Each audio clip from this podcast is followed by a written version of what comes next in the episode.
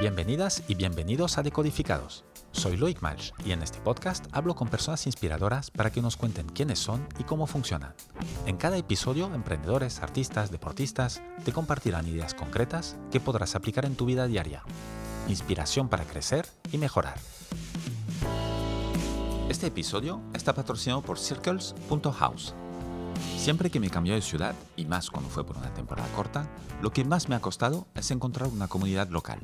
Y una ciudad se vive de forma muy distinta si lo haces con gente afín a ti y que conoce el lugar. Cambia toda la experiencia.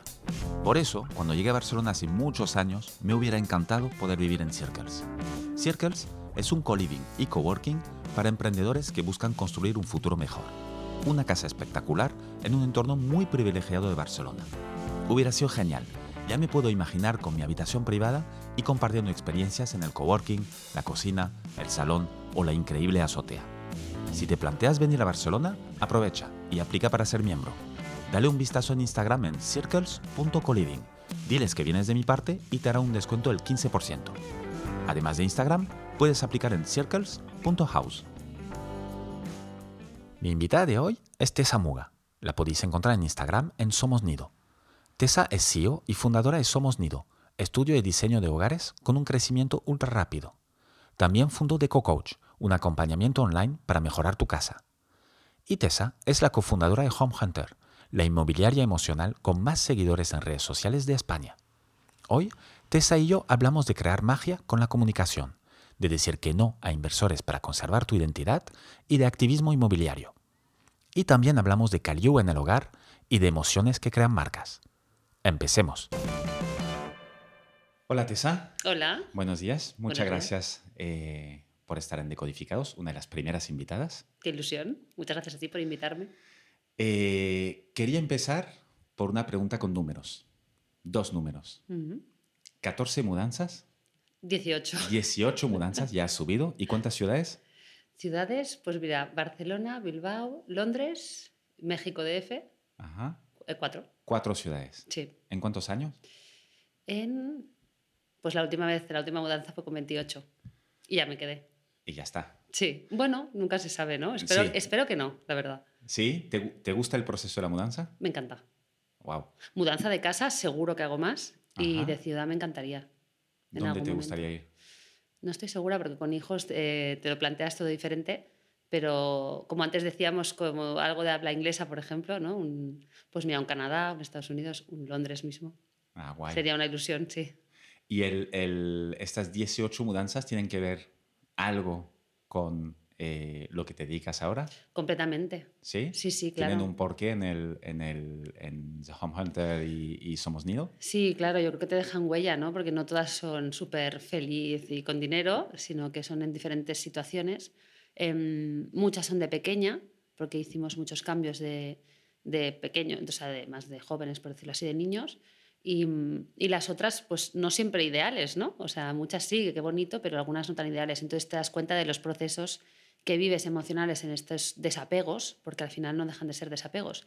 Y vivir un poco nómada durante muchos años, pues eh, significaba vivir muy con la maleta, ¿no? Entonces todo lo que conllevaba todo eso, pues eh, encontraba muy traumático eh, encontrar un, un hogar y un piso, ¿no? Y a la vez, en paralelo, viendo la parte positiva, eh, en cualquier sitio me hacía mi hogar. Eh, recuerdo, por ejemplo, la primera vez que fui a Londres justamente, que tuve muchísima suerte en todo el proceso de búsqueda, tal, y acabé en una casita, bueno, en un basement, ¿no? en realidad no tenía nada de glamour, ¿no? pero bueno, una mini habitación en, en el- en la parte bueno, de abajo ¿no? de una casa. Pero muy inglés. Muy inglés, muy inglés. Yo estaba alucinada, en plan, no me lo puedo creer que esté aquí, ¿no? Y, pero era un zulete, porque no te entraba ni un rayo de, de luz.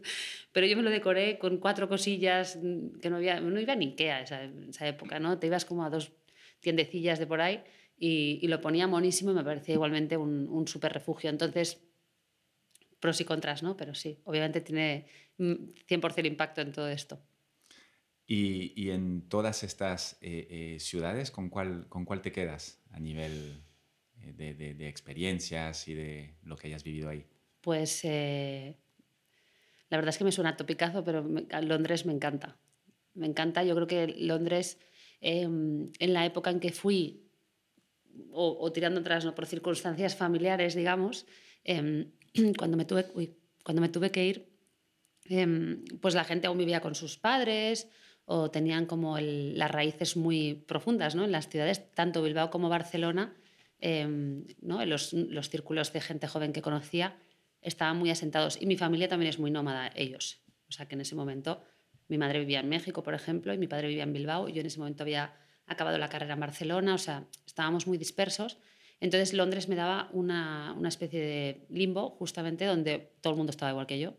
Y no te sentías fuera de lugar porque sí me sentía fuera de lugar, igual en, en, Barcelona o en, o en, ciudades más convencionales, me sentía muy fuera de lugar, ¿no? O sea, estar em, viviendo sola tan joven no era tan cool en ese momento para mí.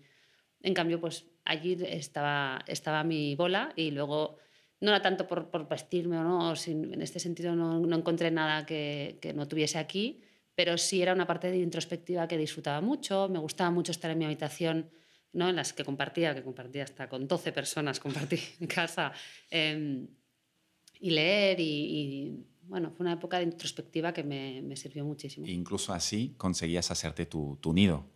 Con 12 personas tenías tu refugio ahí. Sí, sí, sí.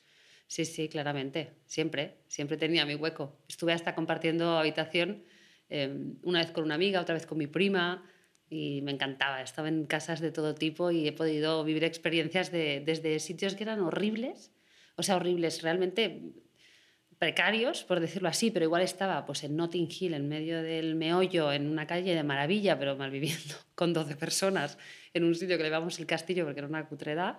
Eh, y luego al revés, ¿no? O sea, en pisazos, eh, en zonas más precarias, en los que te podías permitir pues más, ¿no? Pero me encantaba el mix. Y entonces ahí acabas de tus estudios que estudiaste eh, gráfica publicitaria, ¿no? Exacto, en Elizabeth. Eh, ¿Y te fuiste a, Londres para seguir con esto? No, no, la verdad es que no. Me fui a Londres porque, o sea, la realidad de irme fue porque vi que mi madre se iba, la verdad, eh, y que ella tenía mucha necesidad. Mi madre es historiadora y antropóloga y, y en su juventud, digamos, no pudo ¿no? ejercer de todo esto, entonces como que le llegó muy tarde pero decidió hacerlo. ¿no? Entonces, por no hacer el cuento largo, eso más que mi abuela era mexicana, eh, afincada en España, y veía que toda mi familia era muy nómada y que había una necesidad de conocimiento, pensé, bueno, cuanto antes lo haga, mejor. Que no me pille, por ejemplo, pues como la pilla mi madre con hijos. Entonces dije, aquí hay que cambiar etapas y cada... ¿no? Y una cosa que, que aprendí es que, bueno, que si ya que tenía que, que... Bueno, que las circunstancias me estaban llevando un poco rápido en algunas cosas, pues que realmente tenía que quemar esas etapas y aprovecharlas. Y entonces me quise ir a Nueva York, que era mi sueño. Me acuerdo perfectamente la conversación con mi padre. Me dijo, hombre, no te, no te puedes ir más cerca. Y dije, bueno, pues me voy a Londres. Y me fui a Londres. Y ahí me puse a trabajar en una tienda. No, no, no, no, o sea, lancé currículums y tal, pero bueno, o sea, ni, ni, me, ni me pestañeaban. Y luego, y luego en esta misma época es cuando luego eh, empezaste a estudiar moda. Ahí estudié, exacto. Estudié, eh, sí que estudié en la St. Martins, bueno, en, la London College of Fashion. Estudié algunos cursos. Me gustaba muchísimo el estilismo, pero no el estilismo tanto de revistas, sino como el de película y así me, me llamaba mucho la atención. Todo lo que es estética y, e identidad, ¿no? O sea, me, me, ha llamado mucho la atención. Y estudié en una asesoría de imagen en ese momento, que estaba como saliendo, que es un poco paralelo al homestaging en realidad. ¿no? Yo creo que son dos, dos como oficios. ¿Qué, ¿qué sería el homestaging? El homestaging sería maquillar ¿no? o darle identidad a un espacio. Eh, en este caso sería para la venta, ¿no? En, en, en, la parte de moda sería para, bueno, para comunicar una marca, ¿no? una marca personal de una persona o de una película, pues no, una época o, o algo así. Y, y la, allí en esa época ni me, ni me, fijaba en el homestaging, o sea, ni, ni en el interiorismo ni nada pero igual esto sí que, sí que te, te, te nutría sin, sin, que lo supieras, ¿no? Sí, para, a, mí, a mí lo que me, siempre me ha gustado es lo de la parte, la identidad de marca eh, aplicado a la estética, ¿no? Por decirlo así. Y la verdad es que me encantaba. Luego estudié un, un máster en, en, dirección creativa de moda, que se podría aplicar también a dirección creativa de, de, de interiorismo, ¿no? Es lo mismo. Pero, pero nada, en ese momento trabajaba en una tienda y ahí sí que a través de México, o sea, tuve la oportunidad por México, empecé a entrar con el tema de moda y es donde, donde pude trabajar de esto. ¿Y te fuiste para México? Y me fui para México. ¿A hacer qué? Pues mira, muy divertido. Eh, es, es, una de las anécdotas que, que decíamos el otro día. Eh, como mi madre vivía en México, eh, mi madre era, profesora ahí en México, entre otras cosas, y, y, tiene mucha familia. Entonces, bueno, nosotras íbamos a verla a México. Y en unas navidades fuimos a, una cena con, con, una, de, pues una prima de mi, de mi madre y tal, y amigas, y, y conocimos bueno, a una familia pues, que les gustó mucho cómo iba vestida. Yo no, no, destaco nunca por cómo voy vestida, en todo caso por lo sobria que voy, ¿no? No soy nada llamativa y allí pues igual eran más llamativos. Bueno, más llamativos, sí, más, sí, sí, más ostentosos. Más ¿no? y ostentosos, sí. Y, y, para no hacer el cuento muy largo, mi madre consiguió, bueno, entre mi madre y tal, consiguió que esta señora, una señora, que, que además eh, pues venía de una familia con, con, pues, pues adinerada, eh, se interesase por mí con este tema y me propuso a ver si sería, pues eh, podría hacerle de asesora de imagen. Con 22, 22 sé. años. Y yo, eh, por supuesto, le dije que sí. Es, me acuerdo perfecto en uno de esos eh, sitios de internet que había, ¿no? Que ibas por horas. ¿Cómo se llama? Los, Un, los cibercafés. No, no, no, no eran ni cafés, no. no. Entonces, como un, bueno, no sé, el, el, el, no me acuerdo cómo se llamaban. Pero bueno, el, el, tema es que le escribí, me acuerdo que le puse, le llamé vestir a una princesa, le puse en el, en el mail bastante cursi, pero, pero le dije que, bueno, que me habían, nos habían puesto en contacto porque así tal y cual, entonces que, bueno, que me veía súper capaz, que claro que sí. Entonces me dijo, bueno, coordinarás con, con una asistenta que tengo en España, porque esta mujer pues viajaba por todo el mundo, y ella te dirá un poco la, la, la shopping list que necesitamos. Y nada, y esto fue eh, tal cual, contacté con esta señora, me dijeron, bueno, te hacemos un ingreso de X, en ese momento me pareció, no sé, 200 millones de euros en ese momento, que me van a meter esto en la cuenta. Yo tuve que llamar al banco y todo en plan... Para avisar. A, a avisar. o sea, creo que tenía 100 y de repente pasé a tener 20.100, o sea, una cosa así. Y, y, como para que me ampliasen la tarjeta y todo, ¿no? O sea, fue una cosa como muy, muy loca. Eh, completamente, yo creo que en esa época incluso gente sabía pensar que era mentira, porque es que no tenía ningún sentido. ¿Y tú le hacías de, de, de... Era un espectáculo. Me pasaban una lista y era como plan, eh, desayunamos en Hamburgo con no sé quién, eh, me, cenamos al día siguiente en Madrid con no sé cuá, en tal sitio, eh, o, de, o con, de etiqueta o de cóctel o de tal, nos vamos al bar con no sé dónde, nos vamos a tal, fiesta en, tal cual, fiesta en Nueva York con Peggy Rockefeller, con mi amiga Peggy Rockefeller. En plan así. Entonces, de verdad era... ¿Y tú estabas a cargo de montar todo el outfit para cada uno Yo les hacía de estos eventos. Las maletas, o sea, literal.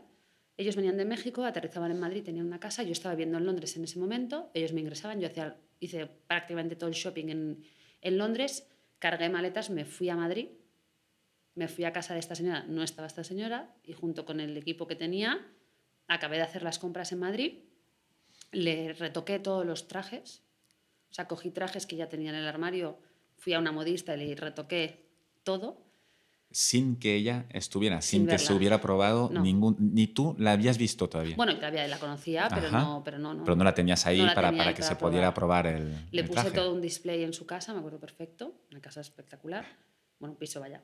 Mm, Le puse un display súper chulo y, y nada, llegó y era un poco el diablo viste de Prada, o sea, iba por Madrid yo, ella me iba llamando en plan, no, bueno, los zapatos, qué lindos, no me conseguirás otros, tal. Entonces iba por las tiendas, en plan, por favor, no me cerréis, ayúdame con esto. O sea, en plan, ¿pero quién es tu clienta? Y yo, es que no te puedo contar, no te puedo decir, pero por favor, ayúdame. Y era una cosa muy loca. Y en Madrid, justamente en la Plaza Santana, no se me olvida, eh, casualmente además con una amiga y el, que, y el primo del que es ahora mi marido, que nos, conocíamos, eh, me llamaron y me dijeron que me querían en México, que querían abrir un departamento en, en Palacio de Hierro, que es como el corte inglés de allí, un, un, un departamento de, de, de, asesoría de imagen y que me querían ahí para esto, que a ver si me interesaba.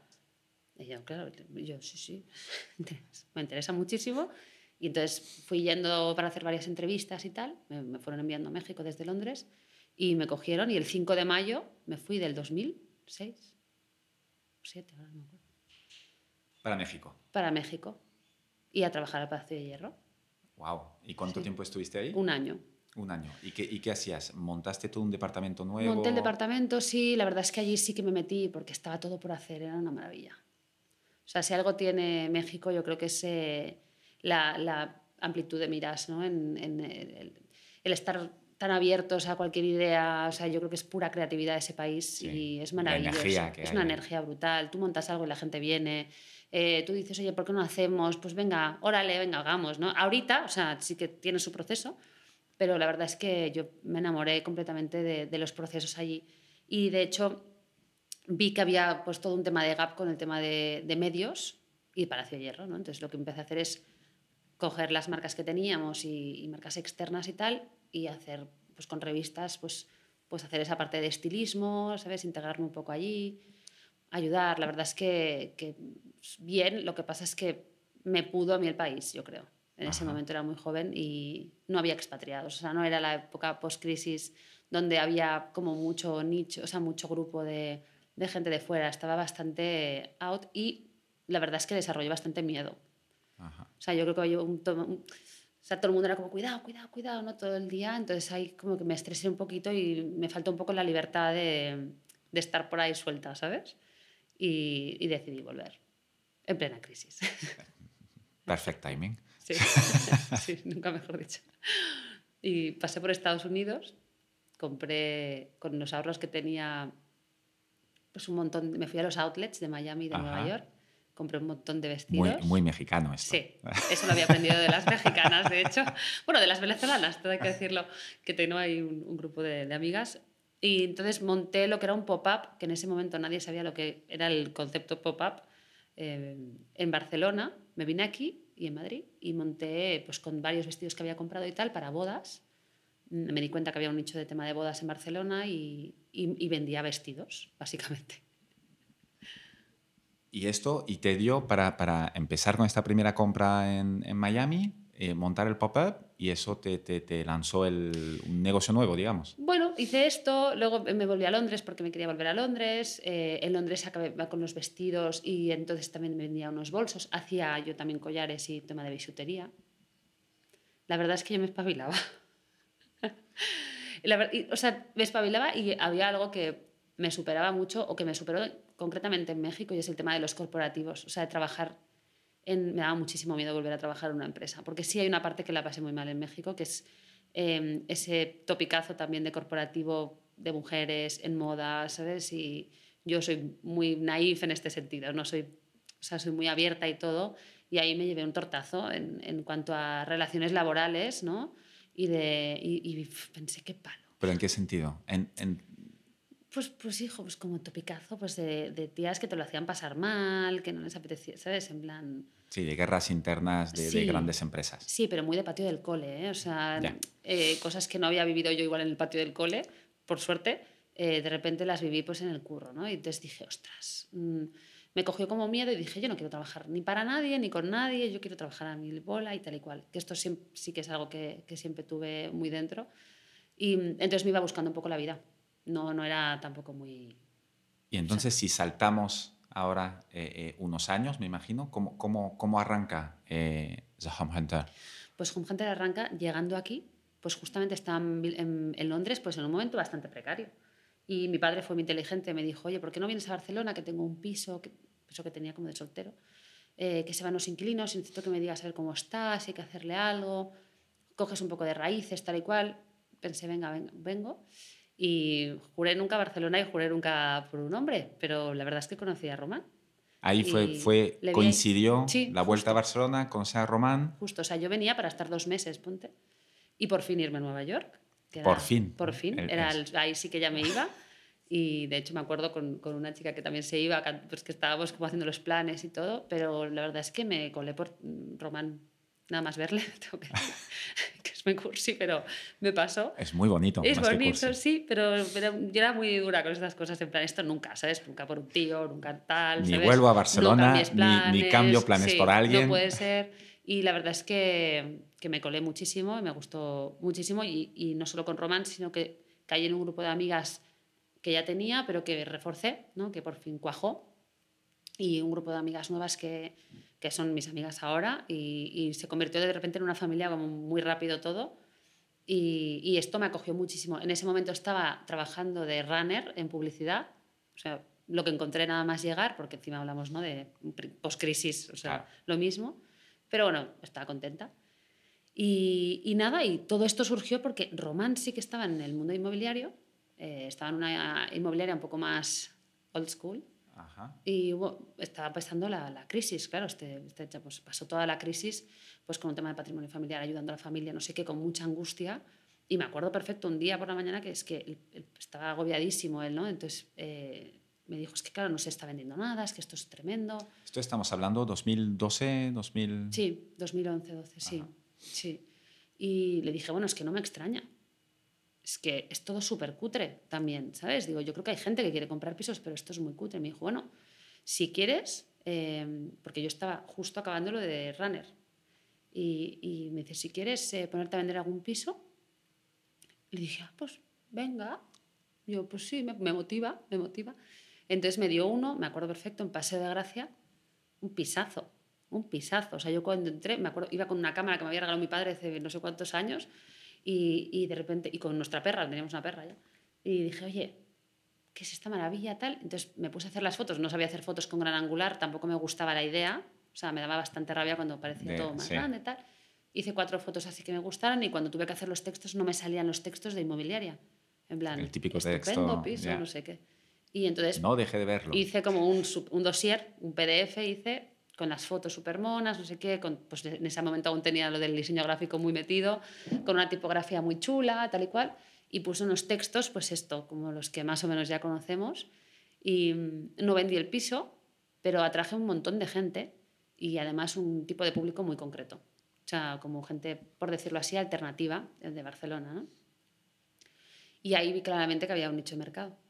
Eh, dije, aquí hay, que, hay mucho por hacer y Román también lo, lo, veía, o sea, me decía él, ya, ya, yo también lo veo, pero es que nadie, ¿sabes? Como que no le, no le animaban. Y le dije, pues pongámonos nosotros, ¿no? Eh, por suerte él es más, eh, más, más racional que yo, yo soy muy impulsiva, porque como pues, todo es por impulsivo. Y, y nada, entonces eh, le, dije, le dije, bueno, voy a hacer un business plan, que mi DAFO era un, un lápiz, era un DAFO así que he hecho el lápiz.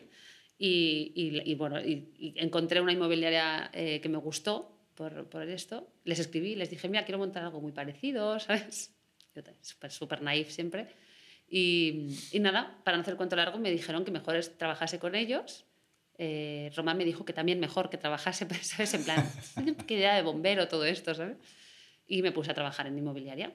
Duré, no llega un año tampoco, por lo mismo, porque dije, es que si es que esto es todo lo mismo y, yo quiero algo más. Yo creo que esto se tiene que disfrutar mucho más. Estamos hablando de comprar y vender eh, hogares, ¿sabes? Pero emociones, tal, o sea, que hay mucha cosa en juego y además creo que la gente es un sector que está muy dañado porque realmente hay mucha gente que es una forma muy rápida, si quieres, de, de ganar dinero, ¿sabes? Entonces, mm, había mucha cosa alienada y lo mío era más como una cosa de, de, hacer un activismo inmobiliario, que le llamo yo. Y es que al final lo que quería era tocar las narices a la gente y obligar, entre comillas, o, mm, no, no, lo que nunca he querido o nunca he creado algo pensando, wow, voy a crear la panacea y luego no se lo voy a dejar copiar a nadie, ¿sabes? Al revés. Yo quería... Pretendías cambiar el sector, ¿no? Claro, claro. Yo quería cambiar el mundo, eh, pues el inmobiliario, ni que fuese, pero algo, ¿sabes? ¿Cómo puedes llegar a, a hacer algo que realmente cambie algo, ¿no? Pues, pues eso, pues tocando las narices, hay que hacer mejores fotos, hay que hacer mejores textos, hay que ser honestos, hay que ser transparentes, hay que escuchar al cliente, no hay que presionar, o sea, no te puedes comprar una casa, aunque valga 3 euros, no te la puedes comprar en medio minuto, pensando que te la van a quitar de las manos. Es horrible, es angustioso, lo he vivido mil veces. Eh, Tengo otro comprador que está a punto de... Es, es, horrible. Entonces, em, nada, allí ya Después de un tiempo, pues eh, Román también se dio cuenta que, que, podíamos entre los dos. Pero ahí tú estabas trabajando para un tercero. Sí, pero lo dejé. No, no conseguías cambiar eh, eh, el, la dinámica que tenían ellos dentro, aunque tú entraste para cambiarla, ¿no? Con las, no para cambiarla, o sea, ellos Pero proponiendo ideas muy claras. Tenían una marca muy buena también y que admiro muchísimo. Pero ¿Se puede decir o no? ¿O quién eran? O, Sí, yo, bueno, no sé se puede. Ah, sí, bueno, Bonaparte, que es una gran inmobiliaria, de hecho, y creo que es un concepto muy, muy chulo y que se nos parece eh, muchísimo en el sentido de que creo que realmente tienen ese, esos valores y esas intenciones. Lo que pasa es que yo cuando entré pues me pusieron muy de comercial de... no, no, podías, no tenías las herramientas para, para, cambiar lo que querías cambiar. Yo quería hacer textos, quería hacer cosas, ¿no? Y quería hacer un poco más la parte creativa, que al final lo soy. Em, y no, no, no, no, no lo vi, o sea, pues no lo vieron, ¿no? En ese momento igual, no sé. Y, y nada, y yo además seguía con la cosa de trabajar para mí misma, que siempre me ha gustado más, y montamos con 500 euros una web eh, y unas tarjetas, un eslogan que era Sex, Home and Rock and Roll. Sí que, sí que era activismo inmobiliario. Sí, era activismo, sí. Sexa, omas, rock and roll. Me acuerdo una señora y yo, ah, no, sexa no, omas no, no, homes, homes ¿sabes? Y, y, nada, y salimos un poco así. También, pues precario. Omas para los no catalanes es hombres. Sí. un detalle. Sí, sí, es que el eslogan no, tenía, no tenía desperdicio, la verdad. Y nada, y la verdad es que empezó todo con, con, una señora majísima de Santander que nos conocimos en Cadaqués, amiga de los padres de una amiga. Que, ¿qué, va, qué, qué haces? Y bueno, pues mira, voy a montar una inmobiliaria. ¿Cómo? Ven aquí, tal, a su marido. Y resulta que tenía dos pisos que nos alquilaban, eh, nos los dejó. Eh, eran espectaculares.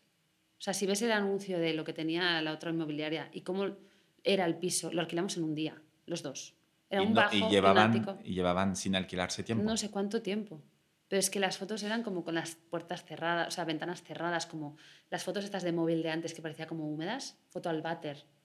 Al váter tapa abierta, que decías, pero esto, no da información, esto da asco. sí. ¿Sabes? O sea, no es. No, me, no, aporta valor esto. No aporta valor. O sea, tenía una terraza, un patio, uno tenía un patio monísimo, como con piedras y un árbol y tal.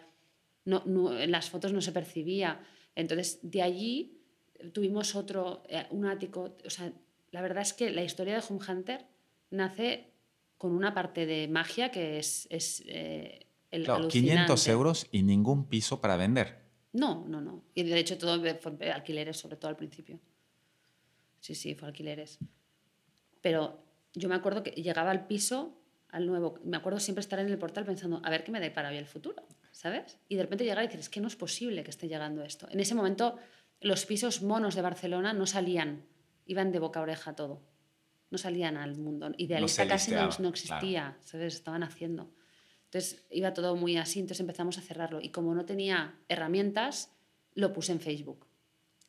Entonces empecé, creé un grupo en Facebook que se llamaba Home Hunting, que esto empezó antes de tener la marca, y iba poniendo, ¿sabes? lo que tenía disponible. Entonces de ahí nos empezaron a salir a través de contactos de amigos, de amigos de amigos. Y lo que me alquilaba, alquilé este ático, el, siguiente que me tocó, a una familia mía, Joan y Laia, que es que aún son mega clientes y máximos, que me dieron su piso en gracia, su piso en gracia, ¿sabes? Su piso en gracia, me dio el otro de no sé qué, así empezamos a pimponear. Y, y, como cada vez que nos llamaban, ¿me puedes avisar si viene algo? Yo les decía que no. digo, no, no te puedo avisar porque, porque te aviso a ti, no a otro. Estamos hablando de una época en que los alquileres estaban bajísimos, los, los propietarios estaban sufriendo, porque no cubrían hipotecas. Era al revés. y venía la gente cuchillo en mano, en plan, no, no, no te voy a pagar, no sé qué. era, muy rudo el, el, momento, ¿no? También. Y entonces, claro, de repente me acuerdo perfecto, nos salió un ático en San Antonio espectacular que valía, no sé, 1.200 euros, pero con dos terrazas, una cosa impensable hoy en día. Y claro, teníamos 200 novios y entre ellos una amiga mía. Entonces yo nunca hice preferencias. Dije, yo no os puedo avisar, tampoco os puedo conseguir los pisos, no es el primero que llega, que hay una candidatura que el propietario tiene que leer y tiene que empatizar. Y con los propietarios hacíamos mucho trabajo de decir, oye, no es el primero que llega ni el que más cobra.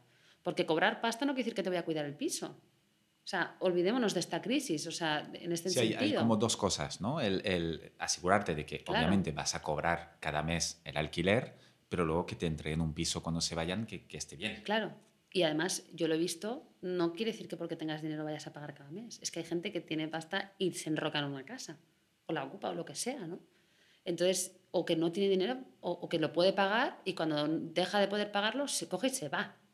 ¿Sabes? Entonces, bueno, todo este teje-maneje entre el propietario y, la, y, el, y el, inquilino em, creó todas estas, bueno, estas propuestas que hacíamos que la verdad es que hemos tenido de todo, canciones, vídeos, revistas que se hacían, o sea, unas cosas espectaculares y tenemos, eh, en esto se creó muchísima magia, yo creo. O sea, realmente toda la parte de comunicación que hacemos, todo lo que la gente percibe es verdad. es verdad. Obviamente cuesta muchísimo crecer y mantener esa esencia ¿no? famosa, pero ahí detrás ha habido muchísimo activismo y muchísimo cambio del mundo en, en cuanto a paradigma, yo creo, de, de, de las personas que, que, se involucran en, un, en una compra-venta o en un alquiler de, de una vivienda. ¿Y, y cómo lo, lo, conseguís? Porque ah, obviamente al inicio lo hacías todo tú, toda esta... Roman y yo, solos. Sí, claro. Sí. Eh, todo, me imagino que todo el content lo, lo escribías tú, sí. que tienes un estilo sí. muy particular para eso, muy... que transmite justamente esto, el, la transparencia, mm. el amor de las cosas, la emoción eh, que, que, tú vives y quieres transmitir. Eh, pero claro, cuando creces, ahora lo sigues haciendo tú, hay un... ¿Cómo, cómo, no, cómo lo estáis, cómo lo montáis no, esto? Eh, Solo un año, claro, no hace tanto. No hace tanto bueno, un año y medio ahora, un año y cuatro meses o así. Eh, no, bueno, llevaba yo todas las redes y todo, todo esto salta de Facebook a Instagram y ahí pues también nos posicionamos, creo que somos la inmobiliaria con más seguidores de España y además nunca con promoción ni con compras de Ni con Facebook nada. Ads, ni, ni, nada. No, no, llevado por nosotros, que, o sea, por mí misma, que es bastante duro, porque no soy súper fan de las redes en el sentido de que no sé dominarlas mucho. Eh, nada, nosotros estuvimos solos hasta hace seis años, que nació mi hija, eh, nació Mía hace seis y estuvimos un año aún en casa con la niña. Trabajábamos desde casa. Ajá. Y entonces ya el año de la niña ya entre, bueno, con la niña ya vino Víctor, que fue el primero que, que, entró, que es amigo de Román de toda la vida y también mío, y familia casi. Y de ahí entró Ana, también una chica de prácticas. Entonces ahí empezamos a coger poco a poco más, más equipo. Cogimos una oficinita muy pequeña delante de casa, de ahí saltamos a otra eh, y, y, fuimos saltando y, y Siempre ampliando. cerquita de casa, ¿no? Sí, siempre muy cerca de casa. De hecho, vivíamos en Balmes 199 y la oficina era Balmes 200 y ahora estamos aquí en Rector Ubac, a dos calles de mi casa, por el tema de los niños y la conciliación, porque obviamente no es fácil ese camino de... Es un camino difícil, que ya, ya, ya volveremos a este. Sí, es un camino eh, difícil. Porque es, tiene, tiene tela. Pues eh, nada, hace, hace, en el 2017 en realidad, bueno, eh, desde Home Hunter lo mismo, ¿no? Seguíamos ampliando los valores, o por decirlo así, realmente iba creciendo, funcionó muy bien Home Hunter, y entonces me encontré en un hito también importante que era que me sabía mal eh, vender un piso con unos honorarios tan altos, la famosa comisión, sin hacer un algo proactivo, ¿no? Entonces empecé a decorar los pisos. Entonces yo decía, oye, si tú me das tu piso en venta, me das la exclusiva, que entiendo que es un esfuerzo y un, trámite, un miedo ¿no? que puedes tener, decir, oye, esta chica me va a vender el piso o esta inmobiliaria, que somos menos conocidos que las grandes, eh, yo a cambio me implicó, te lo voy a decorar. Y entonces empecé llevando cosas de mi casa, que Román era en plan, ¿dónde está la alfombra? ¿Dónde, está, ¿dónde están las cucharas? Y yo, ah, me he llevado todo a tal piso, ¿no? Iba y venía 200 viajes con motos y ahora cuando veo las fotos de esos homestaging eran una... Nada, ¿sabes? Que ponía una cesta, ponía un trapillo, o sea, lo que me llevaba con dos maletas, ¿sabes? Y esto hacía una diferencia. Pues hacía una diferencia. La verdad es que empezó, empezó así hasta que hice un piso eh, súper chulo, porque con lo que íbamos eh, haciendo hacíamos eh, inversiones. Cada X tiempo hacemos una pequeña inversión. Hacemos compra, reforma y venta. También completamente activista, es decir, compramos, reformamos como si fuese nuestra casa o más. Eh, o sea, y, obviamente la vendemos, sacamos un margen, pero no sacamos un margen estratosférico. De, ¿no? de, a lo loco, sino que bueno, no nos sacamos, ganamos por un trabajo, porque hacer una obra no es moco de pavo y arriesgar todos tus ahorros no es moco de pavo, pero con, bueno, vendemos pisos donde nosotros viviríamos e intentamos que el piso que, que proponemos pues sea algo que, que, a alguien le haga muchísima ilusión, que sea como una pequeña pieza de arte que tú no podrías acceder a no ser que te hagas tú mismo la obra y con un interiorista o con alguien, ¿no?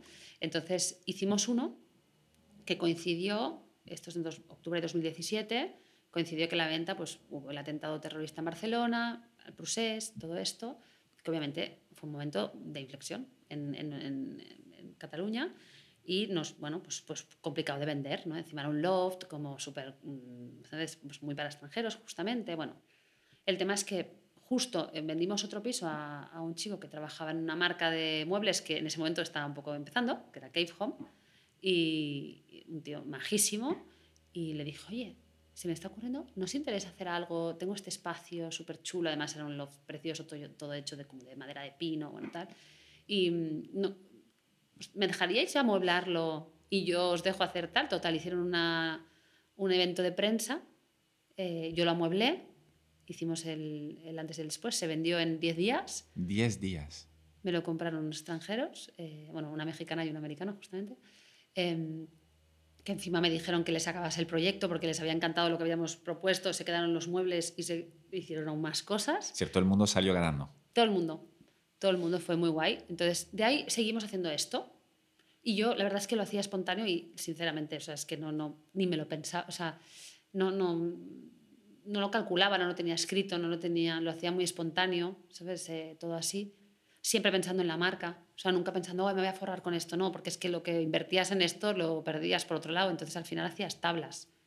Y esto es lo que hemos hecho muchos años, tablas, porque es que al final, para, ¿no? si no tienes inversión, lo que tienes que hacer es reinvertirte tú lo que tengas y, bueno, durante muchísimos años o no tener sueldo o tener muy poco o, ¿sabes? Intentar hacer muchos tejemanejes para que todo esto coja forma. Para crecer. Claro, sí, sí, tal cual. Entonces, eh, justo mm, entró Eli, que era una chica que hacía marketing, bueno, como externa en realidad, que nos venía a ayudar un poco y tal. Y me, entonces, ella sí que cogió números y me dijo, ¿tú te has dado cuenta que este piso llevaba tantos meses, sin, pero rollo seis, cuatro meses sin venderse y en, o sea, de media en menos de un mes los has, vuelto o sea, los has vendido una vez hecho el homestaging? Yo, hola, hola. Entonces empezamos a sacar como, como datos y pensé, ostras, es una herramienta espectacular y encima cada vez mejorábamos más el homestaging, ya no eran eh, atrecho, ahora era no sé qué, luego vinieron unos clientes, eh, el primer cliente, un plano que me dijo, mira, yo no te puedo dar la exclusiva porque mi primo tiene una inmobiliaria, pero me gustaría que me lo hicieses igualmente. ¿Cuánto vale? Y yo, pues tanto. Y empezamos a hacer a clientes externos. y luego, empezaste a cobrar por el homestaging. Claro. No solo usarlo de, de herramienta para conseguir exclusiva, sí. sino que también, oye, aunque no me, casi que aunque no me des el piso a la venta, yo te hago el homestaging. Claro, empezamos a ver que nos pedían esto. Nos lo daban sin exclusiva y nos pagaban el homestaging. Y la verdad es que yo ahí empecé pues, eh, a ver que, a, mí, a ver, obviamente la inmobiliaria y la creación de la marca de Home Hunter a mí me, me ha apasionado y ha sido un deleite, pero es verdad que soy muy creativa y muy culo inquieto llevo mucho rato sentada en la misma posición y pues te, obviamente... Te felicito, ya me habías avisado y, tengo que decir que llevas mucho rato y estás muy quieta. Y, y, nada, pues eh, al final veía una, una, vida mucho más creativa y no sé por qué yo cuando veo un nicho o cuando veo algo que, que hay que se puede, ¿sabes? No solo mejorar, porque también hay negocio, que hay algo, es que me, me, voy, me voy directa, ¿sabes? Entonces vi este sector y poquito a poco, eh, bueno, primero estuvimos haciendo este Home Hunter y, y en julio del 19 hice un, un Instagram aparte. Dije, bueno, voy a hacerme un Instagram que se llame Nido y vamos haciendo, ¿no? Y lo fui como pues, alimentando con, con los esto. Cada vez nos llegaba gente más de fuera, tal y cual. Y en enero del 2020 di de alta eh, Somos Nido, prepandemia. Enero 2020. Enero 2020. Una, una fecha, otro perfect timing. Sí, sí, yo los perfect timings, claro, claro. Por dos meses ya era clavado. Sí, sí. Y a todo esto en medio también tuve el segundo hijo, o sea, que, en el 18, o sea, bien. Sí, sí, así, eh, al pozo directa. Pero me fue muy bien, la verdad, que, que o sea, a mí la pandemia me, me ayudó, me ayudó a, Hombre, la, la, pandemia, si algo eh, eh, eh, desde fuera bueno, y desde dentro, como alguien que vive en una casa, obviamente, ha, ha, ha, provocado en, en, todo el sector inmobiliario es que la gente quiera cuidar su nido. Exacto. y, y, y invierta pues igual durante dos años no han podido invertir o, o, gastar dinero en otras cosas más de ocio y tal, y como parece que, que todo, todo el, el, ahorro familiar o el gasto o tal se tenía que volver puertas para adentro, lo cual sí. al final, en este caso, sí que el timing fue el mejor posible. Fue el mejor, sí. De hecho, eh, todo empezó porque el, tenía, hace tiempo me habían ofrecido eh, hacer un curso online en Hello Creatividad, que es una, una, planta, una plataforma de curso y yo decía que no, que no tenía tiempo, lo que, porque no tenía realmente. Y cuando cayó la pandemia, yo estaba como un gato encerrado, o sea, en plan, ¿qué es esto? Dios mío, esto se me va todo al garete, claro. De Home Hunter, o sea, de repente ves que tus do, tu negocio, el, el, que es nuevo, que era Somos Nido, me hacía sufrir, obviamente porque yo tenía ya equipo que había trasladado de un lado a otro.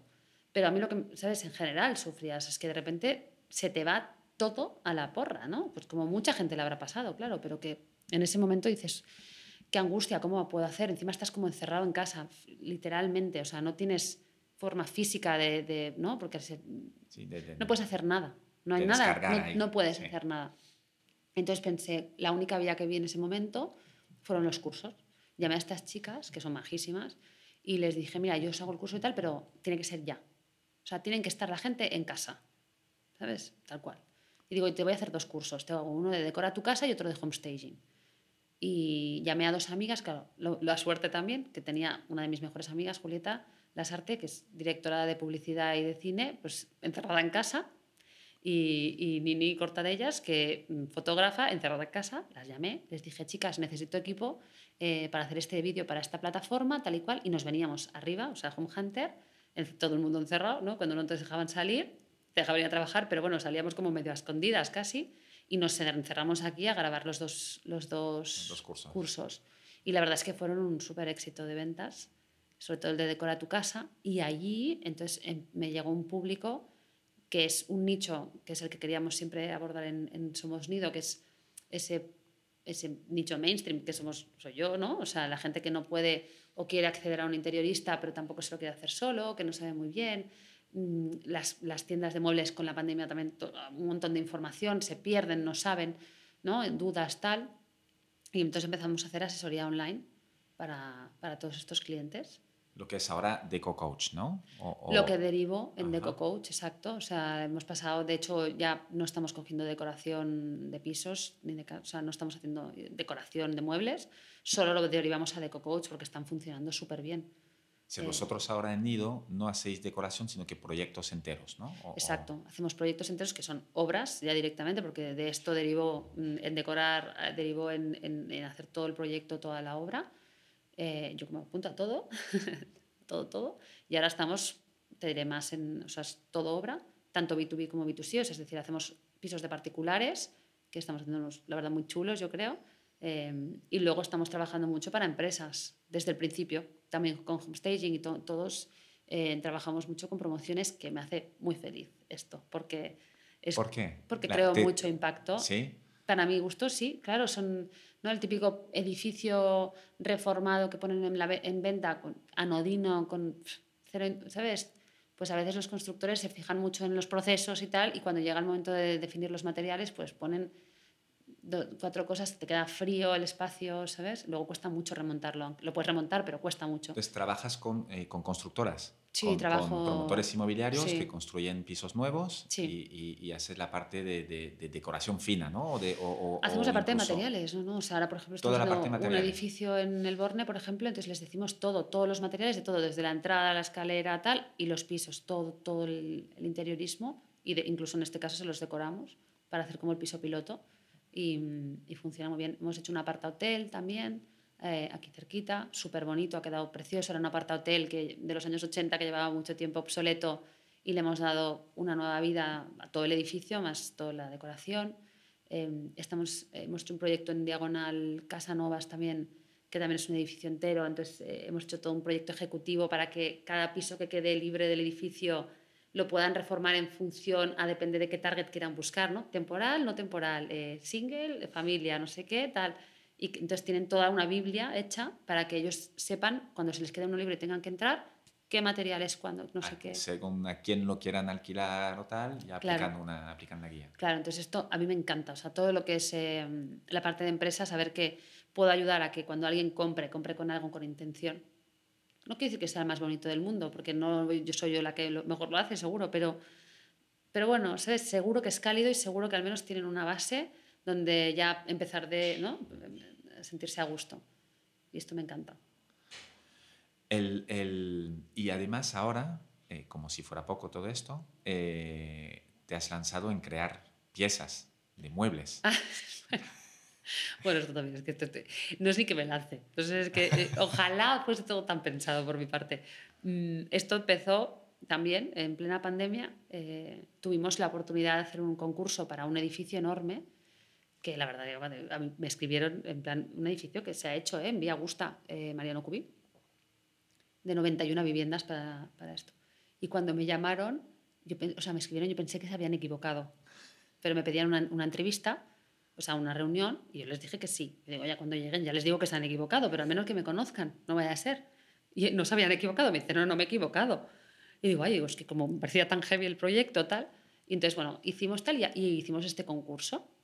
Entonces, bueno, pues fue todo un proceso de concurso. Esto en, octubre, hace año y medio. O sea, hicimos el, concurso y a la hora de poner precios, claro, yo no había hecho aún nada grande. Entonces, que puse precios, pues más o menos los que tenía. Cuando vi, dije, se van a pensar que soy barata, ¿sabes? Es que, ¿cómo voy a conseguir un sofá a este precio? No sé qué. Total, que para no hacer el cuento largo yo no sabía lo que era el contract ni lo que era amueblar eh, grandes espacios. No se compra en las tiendas, ¿no? El sofá, no compras 91 sofás a... ¿Cómo funciona entonces esto? Cuando, bueno, cuando eh, decoras claro, no tienes, para una casa, sino tienes para distribuidores, tienes, eh, tienes especialistas en todo esto, ¿no?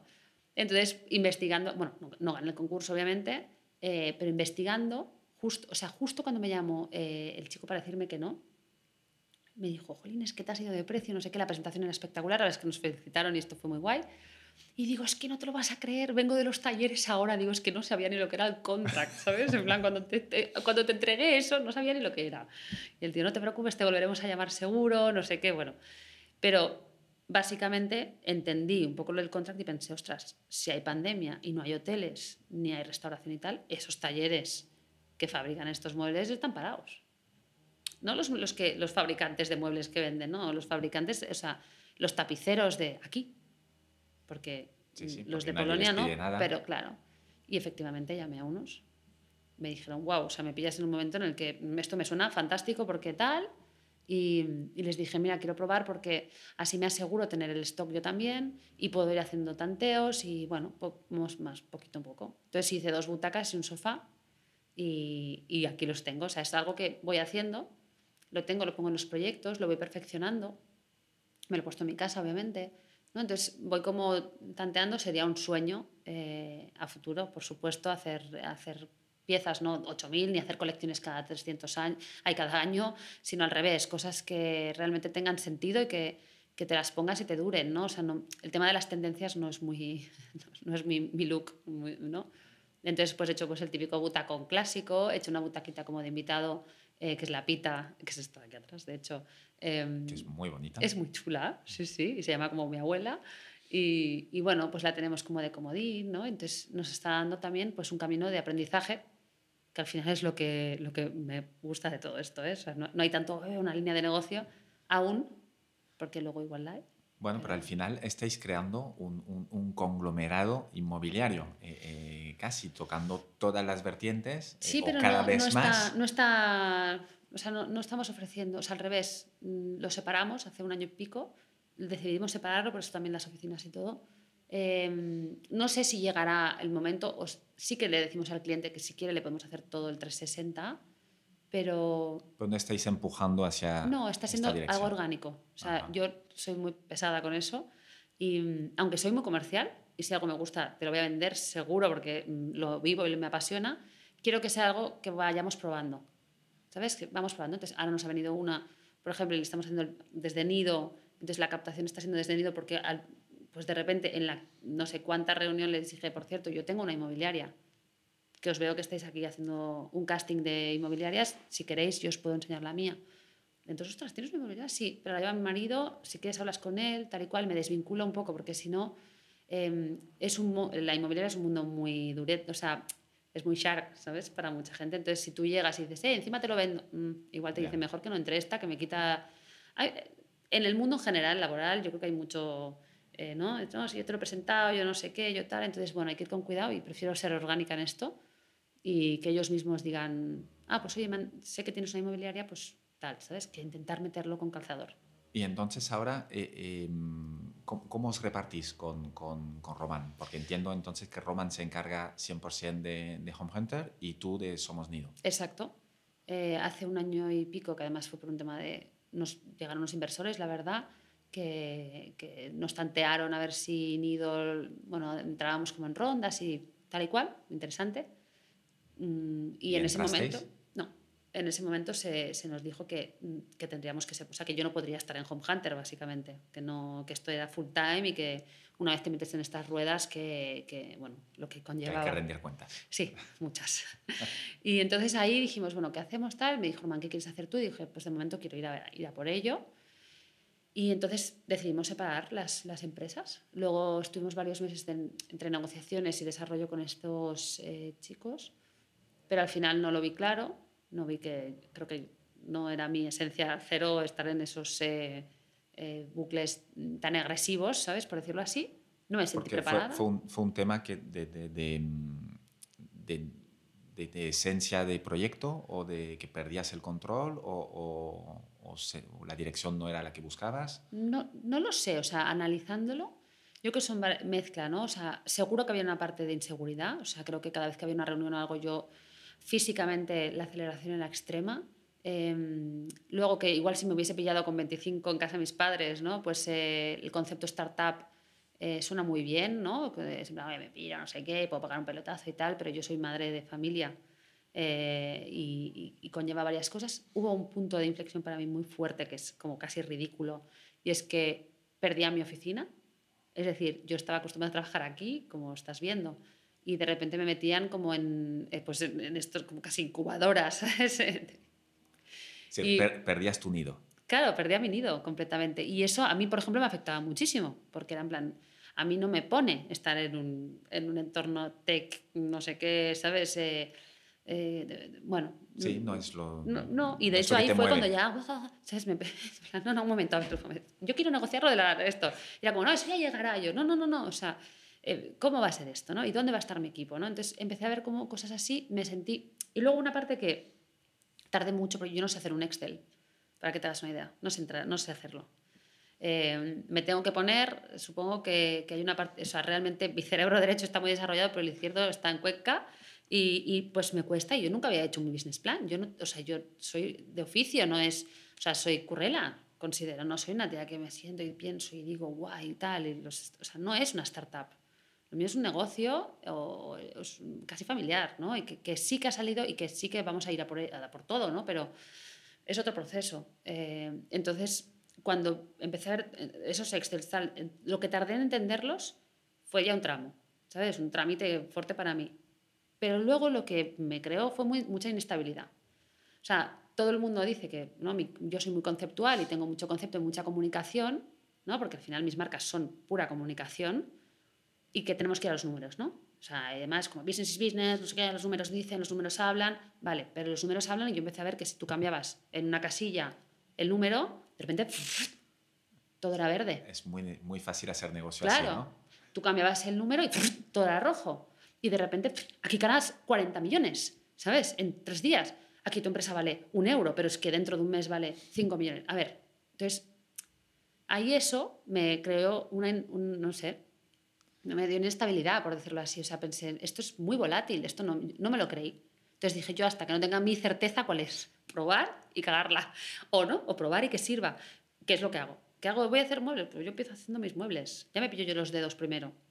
Y el día que yo ya me vea segura y tal, ya, ya, o sea, lo que quiero es hacerme fuerte antes de entrar en, en, en jurar algo, por decirlo así. Y es un modelo, modelo que te ha funcionado muy bien, porque de todo lo que nos has contado siempre ha sido eh, eh, con, con, este modelo, ¿no? Voy a probar, tengo una idea, sí. identifico un nicho, sí. me lanzo sin miedo, eh, porque yo por ahí leo detrás de todo lo que cuentas que te, te lanzas no por ganar dinero, no por pegar un pelotazo, sino más bien porque te hace ilusión.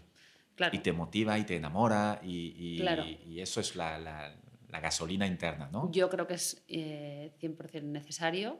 Es verdad que a nivel de tesorería igual no soy la, el ejemplo, o sea, a nivel económico.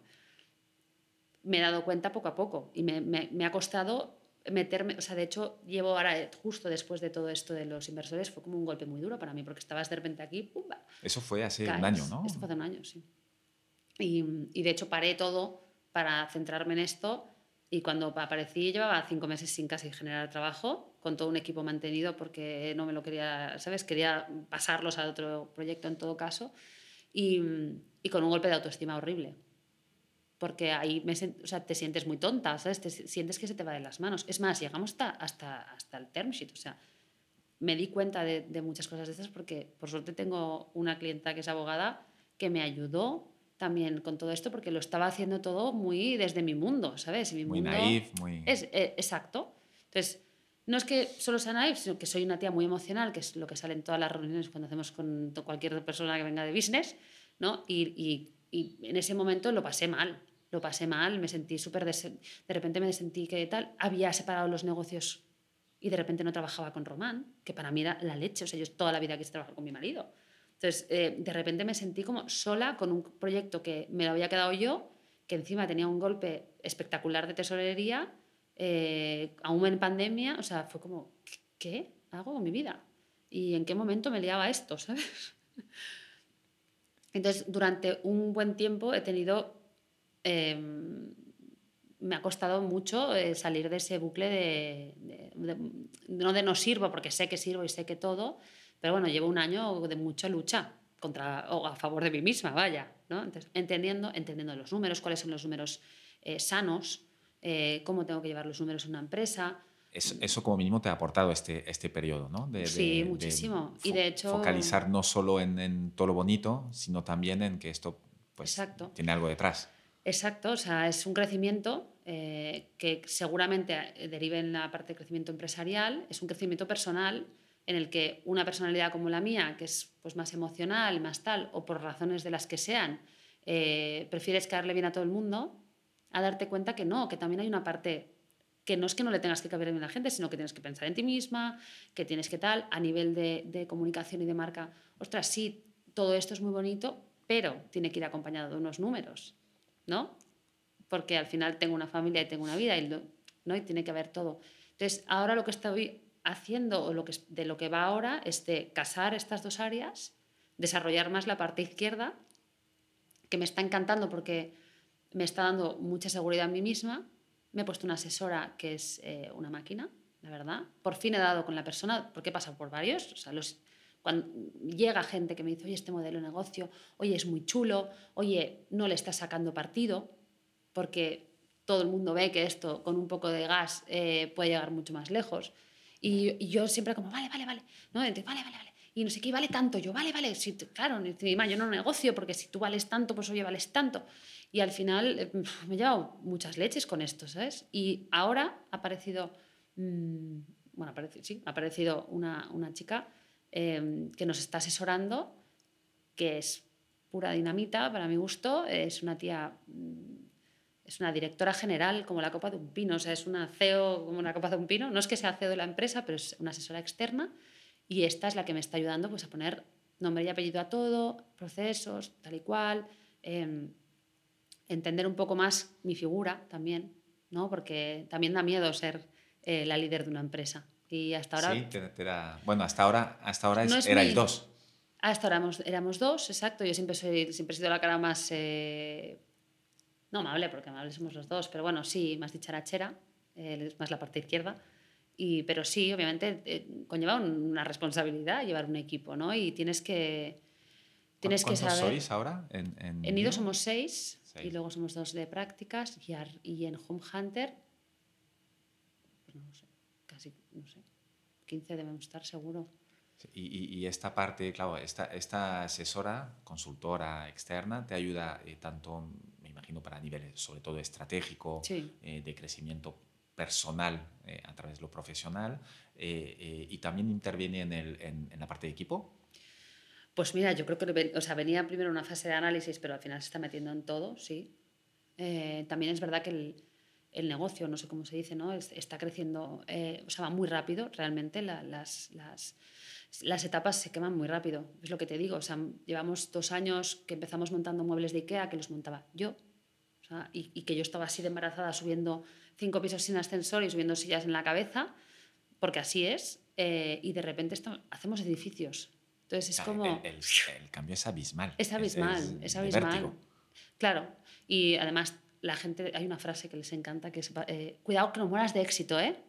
Cuidado, no mueras de éxito. Y tú estás ahí diciendo, ¿por qué me dicen eso? O sea, no me digáis no mueras de éxito. Decirme lo que estáis viendo en todo caso, que es súper abierta que me lo digáis, ¿sabes? Pero todo el mundo es como, o, o, sea, es una figura muy concreta la que tienes. Y yo no sé si es mujer hombre o no, ¿eh? o sea, pero emprendedor o empresario pequeño en crecimiento sin tener un músculo de ¿no? rondas de inversión, sea, aparte de las startups, ¿no? que sería como un modelo ¿no? de, de, de director o de líder, el líder pequeñito que está con todo esto así, lo pasa mal, yo creo. O sea, hay una parte eh, tal. Yo no tengo estudios para esto. Entonces, esto lo acarrea, esto lo arrastras durante tiempo, o sea, lo arrastras en cada reunión con lo que sea, arrastras. Y una persona que no sabe ver un Excel del todo bien, o sea, ahora sí que sé más o menos, ¿no? Pero no te sé hacer una ecuación de esas de Excel para, para que te hagas una idea, ni sé para qué sirven muy bien, lo pasa mal. Tampoco, te ha hecho falta hasta ahora.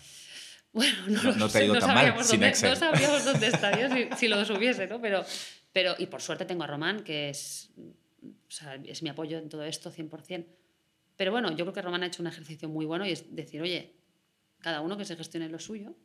Y, y es espectacular porque él debe estar haciendo un hiperesfuerzo en comunicación y yo estoy sí, ¿no? Cada uno está trabajando sus partes más débiles que el otro cubría. Exacto. Eh, lo cual era eso, un match perfecto. Sí, pero está, siendo está siendo muy guay. Sí, los dos lo estáis notando así con... Yo creo que sí. No, no, lo he hablado tan directamente, de hecho se lo voy a plantear, si lo, ve, lo vive él así, pero si te hablo desde casa, no desde la oficina, Em, yo creo que sí, que estamos pasando una época súper guay también, ¿sabes? De ver cómo el otro crece y cómo nos autocurtimos, ¿sabes? Cómo nos curtimos con lo nuestro y cómo delegamos el uno en el otro, porque yo no me estoy enterando ¿eh? de Home Hunter. O sea, has desaparecido totalmente de Home Hunter. Prácticamente, o sea, llevo la parte de comunicación, la llevan desde, desde Home Hunter y yo voy haciendo. Aunque sigue llevando tu sello. Es decir, la, sí, 100%. hay mucha gente que se piensa que soy yo. Sí, sí, totalmente. No, no soy yo para nada. ¿Cómo se consigue esto?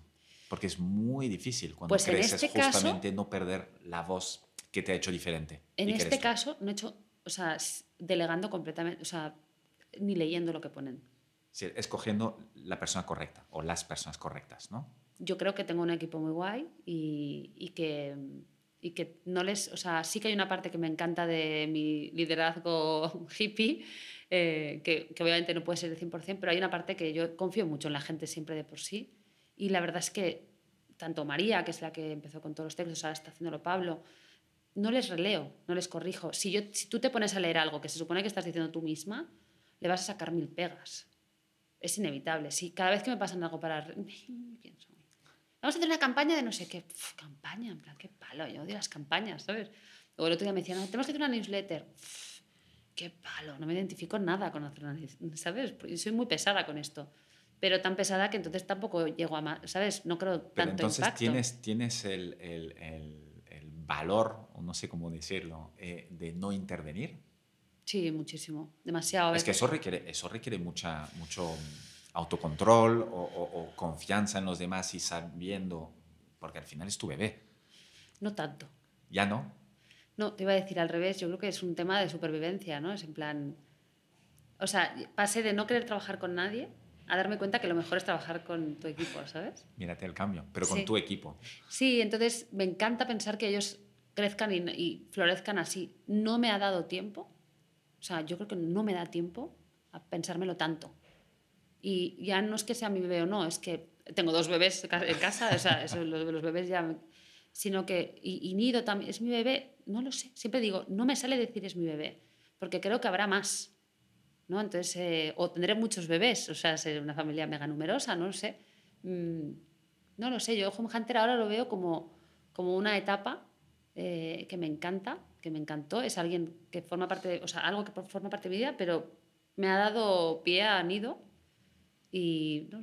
Si no tienes este, no, eh, no tengo el mucho apego, El apego malo a veces que nos hace que no, no se quiere retirar a tiempo y sí que has saltado otro proyecto y estás a full en el otro y ya pensando en el siguiente. Sí, sí, o sea, creo que eso es algo compartido con, con mi marido. Lo que me ha dado, obviamente, es una carrera, que de la otra forma no sé qué hubiese hecho ni dónde estaría ahora, ¿no? Eh, pero me gusta la idea de que sea un poco de todos. Por eso el nido no me llamo Tesamuga. Sí, sí. Yo me podría llamar Tesamuga Interiorismo no me llamo Tizamuga, somos Nidos. De hecho, en tu, en tu Instagram, bueno, en el Instagram de Nido, es tu Instagram, pero que se, llama Somos Nido. Sí. Porque escribes tú, ahí sí que escribes mucho en primera persona. Ahí es 100% yo, sí. Y ahí sí que es, será más difícil, ¿no? En el momento, pero ya, ya tendrás tiempo de pensarlo de cómo sí, lo, ya lo estoy pensando, ¿eh? Ya lo estoy pensando, sí. Sí, porque hay una parte que sí que, que están siendo unos años muy intensos entre una cosa y otra. Entonces, también estoy viendo justo que igual me da, me da el cruce entre que ya los niños empiezan a crecer un poco porque los pasados han sido, o sea, pandemia, bebés, dos empresas, eh, equipos, ERTES, que no tengo ni idea de lo que es un ERTE. O sea, y la gente llamando, ¿qué va a pasar? Y que ha, sido dos, ha sido unos años muy heavies, O sea, tengo muchas ganas de cumplir 40, que será el año que viene, y pensar, bueno, oye, ahí deja la etapa de los 30 y de, y de todo eso, ¿no? Con lo bonito que me ha traído. Pero creo que al revés, veo como madurez y veo tal, y entonces pienso, ostras, tengo que bajarle un poco el ritmo también. Trabajo muchísimas horas. sí, em, y, y, esto, un día típico para ti, como, como cuando empieza, cuando acaba. Pues mira, el otro día se lo hablaba con el equipo, o sea, realmente te llevas todo a casa, ¿no? Con, con los negocios propios, que es lo típico. Y más si lo llevas ahora no tan a medias con tu marido, pero, pero, pero bueno, las dos cosas son muy relacionadas. Sí, sí, en eso no, no he tenido tanto problema. Me encanta. No, no, no, no, no porque sea un problema, sino que porque obviamente... Pues, todo el mundo nos lo pregunta, ¿eh? Lo, todo lo llevas y lo, y lo comentas y las cenas... A mí me encanta, me encanta. De hecho, lo echo de menos porque no me deja, ¿eh, Román? ¿Y ahora ya no te deja? No, nunca me ha dejado mucho. Siempre, no me hables ahora de esto. yo, ¿por qué, Joan? ¿No quieres hablar? pero, pero, pero bueno, es buen mix. Es un mix. Es, hay que tener... Em, bueno, hay que tener equilibrio, ¿no? Al final. Eh, y entonces yo creo que ahora he hecho un hiperesfuerzo con, con las dos marcas y ahora me llega un punto que es a través de esta asesora concretamente, por ejemplo, siento que me está llegando, y es también ya no solo de delegar el trabajo en el equipo y tal, sino de, ¿no? de rodearme cada vez de, de, gente más potente que domine más y hacer un poco, ahora sí, ahora me veo preparada para empezar a hacer un all-in de decir, oye, vamos a por todas, a dónde quiero llegar, Em, una estrategia, un todo, ahora ya sé dónde pincho y dónde no pincho, ya sé de lo que soy capaz, de lo que no soy capaz, estoy preparada. Es decir, mañana te viene un inversor importante como el que te propuso ronda de inversión hace un año y, no sería un no rotundo. Eh, nos, ha, nos, ha, venido más gente, ¿eh? o sea, se nos ha preparado, o sea, se nos, se nos propone, em, de momento no. no ¿Cómo ves el futuro? ¿Los sigues queriendo eh, eh, escalar tú?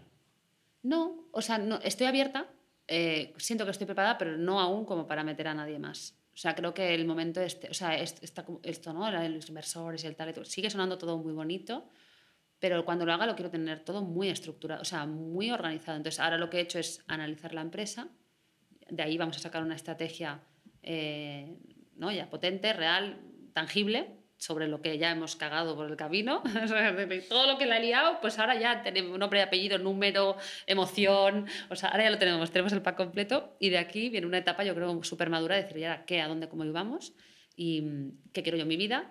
Eh, hace dos semanas me, hice una descripción de mi puesto de trabajo por primera vez en 10 años. ¿Qué horarios tengo, qué no tengo, qué tal? Porque soy pues la que no tengo, ¿no? Todo esto. Me he puesto un sueldo que hasta ahora no tenía, ¿sabes? Porque no lo tenía tenía un sueldo, nada, de supervivencia, pues ahora me he subido un poquito el sueldo. O sea, me estoy como reubicando y viendo hacia dónde, hacia dónde lo tiramos. Un inversión así a lo loco, rollo, así de estos de petardo, no. Pero bueno, veré. A mi ilusión sería autogestión. Propia. ¿Y, está, ¿Y estás satisfecha ahora lo que, lo que hablabas eh, eh, antes, que comentabas que, que, trabajo demasiado? Eh, em, ¿Estás intentando cuál es tu camino eh, eh, para 2022, pues intentando me he dado cuenta trabajar que menos o, trabajar diferente o cómo o estás satisfecha como estás ya. Bueno me he dado, mira si pudiese o sea si puedo recalcar fallos o cosas que relaciones que estoy haciendo no o sea hasta ahora yo era muy de no no puedo cobrar tanto no tal no desde no quiero tal a de repente decir ostras necesito un equipo potente no entonces no una cosa con la otra no casa eh, entonces, bueno, pues equilibrar todo eso, tener un buen equipo. Em, lo que no puedo estar es en todo. Que aunque yo delegue mucho, pues eso, no llevo todo este año de Excel, por decirlo así, de numéricos y tal, y procesos, y esto me ha apagado un poco. O sea, me apaga. La verdad es que creo que hay algo en mí que es más artístico que, de, que todo esto. esa, esa, parte, entre comillas, naif me gusta. Em, me, he o sea, me, me, he reconciliado mucho con el tema de ser emocional, que hasta ahora lo he pasado fatal porque pues no en todas estas cosas como oye va, no, tanta emoción es business is business es como la palabra esto de business, business eh, es como no my business is my business sabes y al final voy a hacer lo que yo sienta que quiero hacer. Y mis emociones son muy guays crean marcas súper bonitas y, y, creo que crean un material que en buenas manos es una onda expansiva sabes para una marca.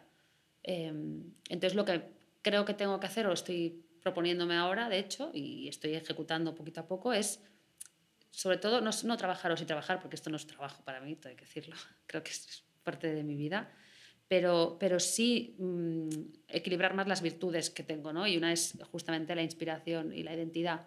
Entonces no puedo estar todo el día metida en una oficina con un ordenador así y encima crear como churros, casas y cosas bonitas, porque no tiene sentido para mí. Entonces quiero ponerme más equipo que me ayude también pues, eh, a disfrutar más de todo el proceso creativo y, creo que me está llegando una época muy bonita también de niños y todo para poder volver a viajar, volver a leer, volver a respirar un poco, ¿sabes? Y decir, bueno, ¿y ahora qué?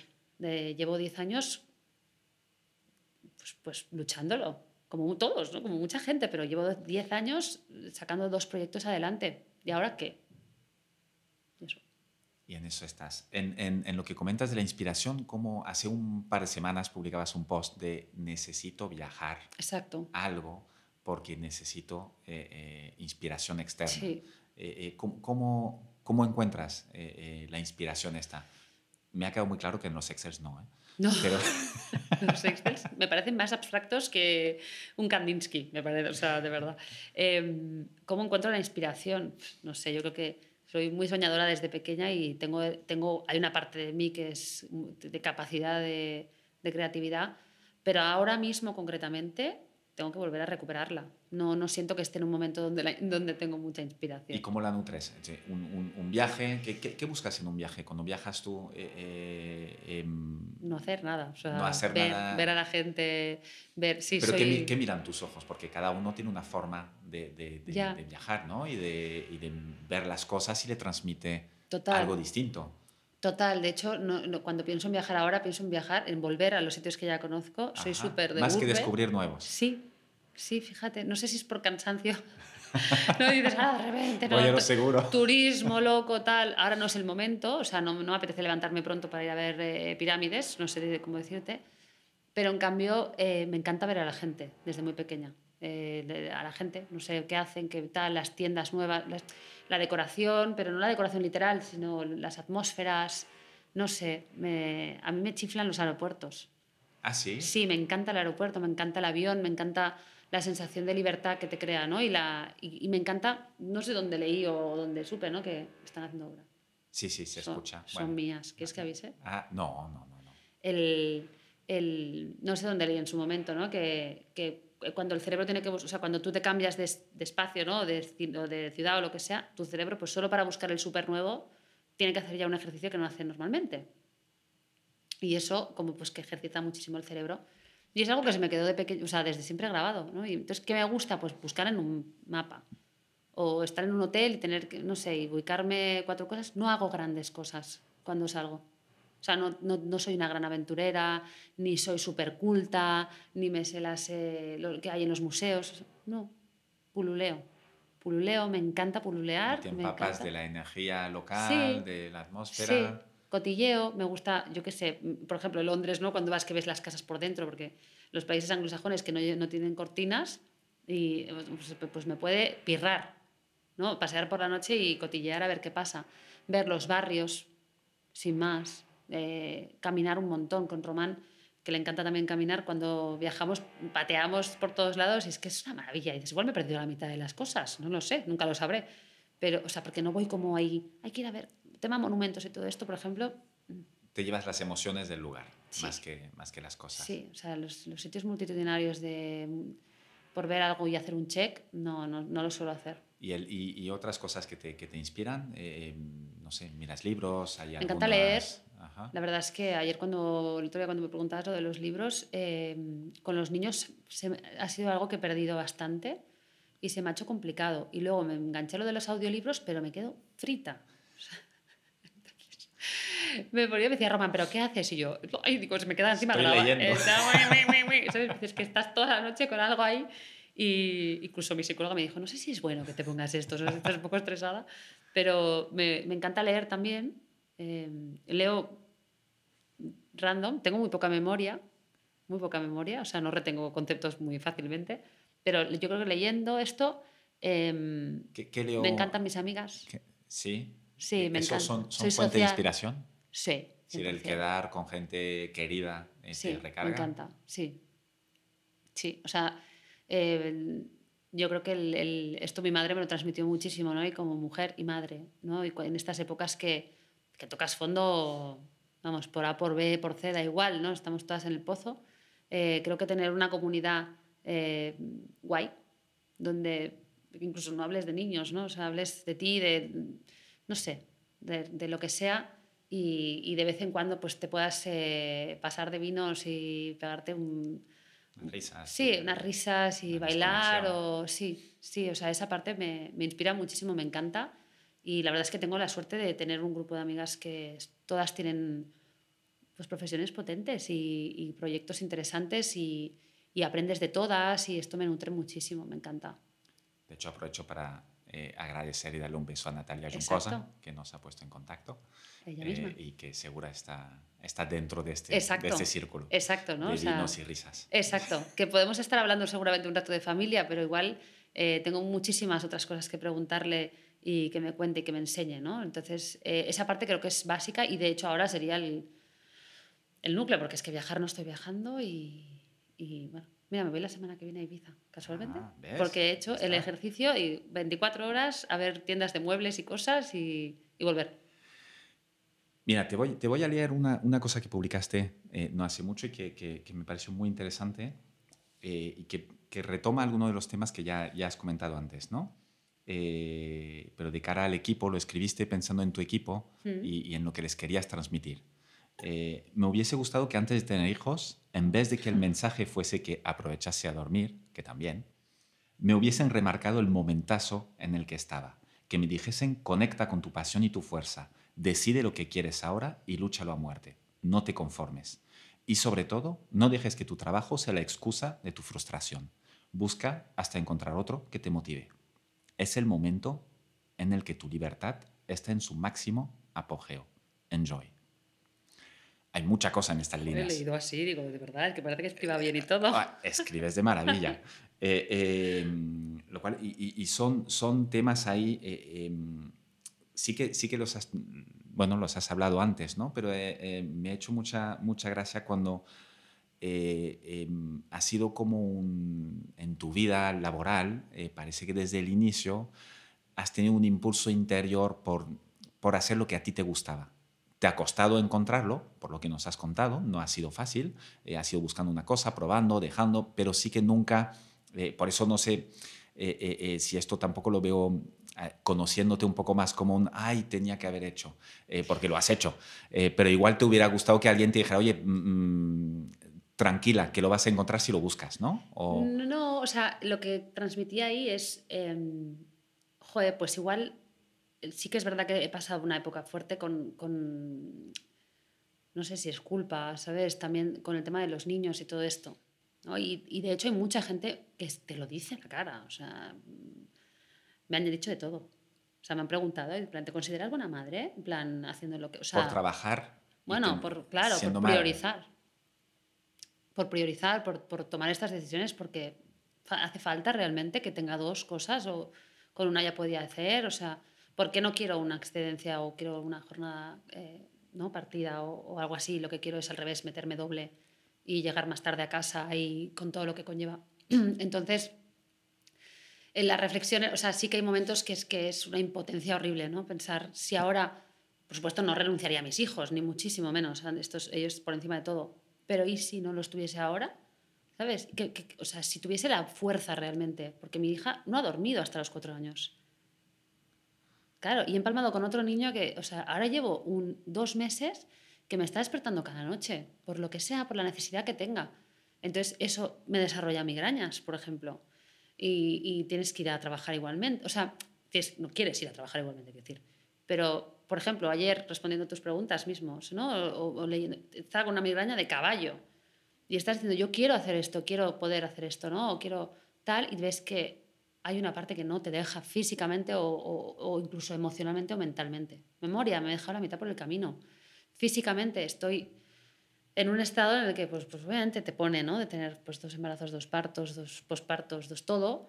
Mm, entonces sí que hay una parte de decir, ostras, ¿no? O sea, me hubiese encantado, pues igual realmente transmitir, ¿no? Esto en plan, oye, que me acuerdo me decían, no, me aprovecha a dormir. Que sí, porque yo no he dormido Pero es que aprovechar a dormir no te va a crear Pero nada. no es lo más importante. No pares, no, no pares. Lee, viaja, o sea, no estés cada fin de con, perdón de las madres, que lo soy, pero con tu casa de tu madre comiendo, ¿sabes? O sea, mueve el culo. Muévelo, luego no lo vas a poder mover, luego vas a estar cada fin de comiendo familia, ¿sabes? Luego vas a estar haciendo mil cosas, luego vas a vivir en tu familia, en tu casa, tal, en tu, ¿cómo es? En tu piso definitivo, que es una- un piso que odio. El piso definitivo lo odio, no, no hay piso definitivo, ¿no?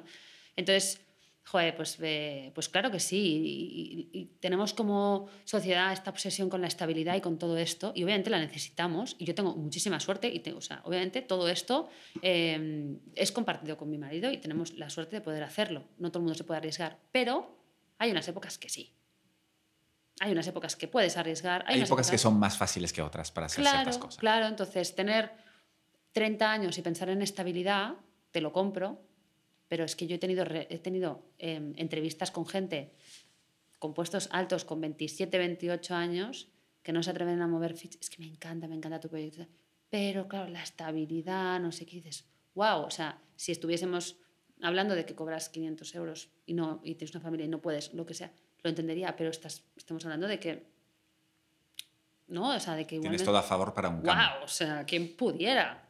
Entonces, eh, esa es la, la parte que decía, ¿no? En plan, jolines, pues yo tuve los hijos con 30, o sea, mi hija con 32, que considero que es joven hoy en día.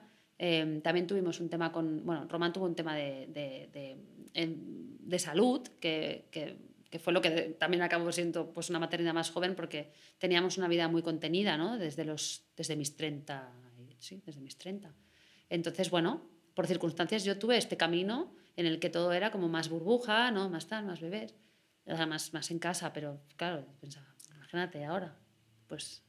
No está mal para tener una vida más contenida. Eh, Sí, no, eh, no está. entonces- Bueno, yo creo que, el- que el- el- lo de he descomprimido por, por la parte Sí. del curro, ¿no? O sea, al final me monto mis mundos a través de mi trabajo, que es también lo que digo. O sea, todo es posible en esta vida y creo que esta gente que oigo y veo que está como amuermada en el trabajo con, 20 con 32, dices, cuidado, porque es que dentro de nada, si decides tener hijos y familia y todo esto, es que te vas a morir de, de- de- coñazo, con perdón. No, y es un poco lo que, lo que comentabas antes. Hay que quemar todas las etapas en el Sí. momento que toca. Eh, Mm. Porque al final la vas a tener que quemar en algún momento. Exacto.